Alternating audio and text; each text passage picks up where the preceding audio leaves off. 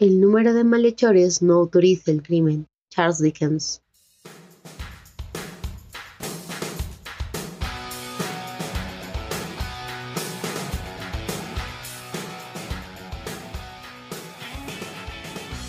Saludos a toda nuestra comunidad oyente del podcast House al Día.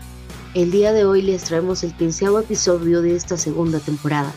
Mi nombre es Cintia Indira, miembro de la Comisión de Investigación del Taller de Derecho y Relaciones Internacionales Alberto Ulloa Sotomayor.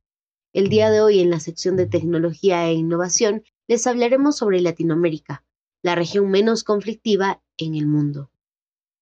América Latina históricamente y hasta la actualidad es una región desintegrada y desarticulada, cuyo desarrollo se orienta en la dirección de las líneas políticas de los dominantes, sean estados o actores transnacionales que operan desde el exterior o el interior, y asimismo desarrolla y mantiene escasas y débiles líneas políticas de resistencia o autonomía, mayoritariamente no compartidas por todos los estados y en muchos casos boicoteadas por ellos mismos en actitudes disfuncionales a los intereses de la región y funcionales a los intereses externos.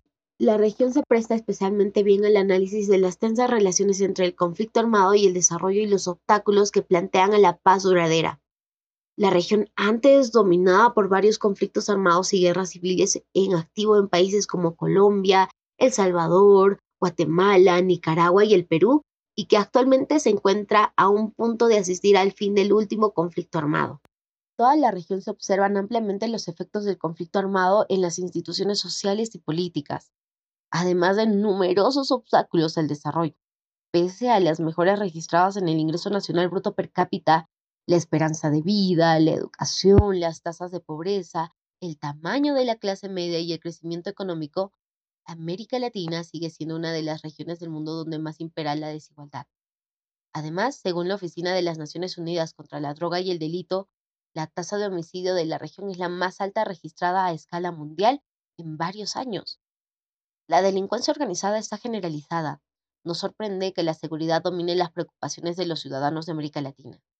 En combinación con la percepción generalizada de inseguridad y a pesar de la traumática experiencia de muchos países con gobiernos autoritarios, los ciudadanos de la región hoy desconfían de los regímenes democráticos a la hora de resolver problemas básicos.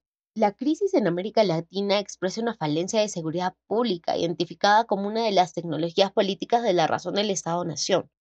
Para garantizar el orden social y el derecho de propiedad, la crisis del proceso de justicia criminal está expresado por la impunidad de muchos delitos, principalmente de los denominados crímenes de cuello blanco, de los crímenes violentos y aquellos practicados por miembros de la policía.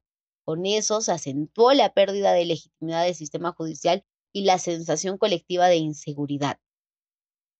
Esperamos que hayan disfrutado del tema desarrollado y agradecemos inmensamente que hayan llegado hasta este punto de nuestro monólogo.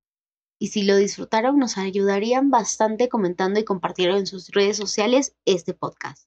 No se olviden seguirnos para que no se pierdan los últimos capítulos y secciones. También generamos diverso contenido en nuestras redes sociales, donde nos pueden encontrar en Facebook, LinkedIn, Twitter como Taos UNMSM y en Instagram encuéntranos como Gaceta Internacional. Les deseamos un buen fin de semana y esto fue Taos al Día. Muchas gracias.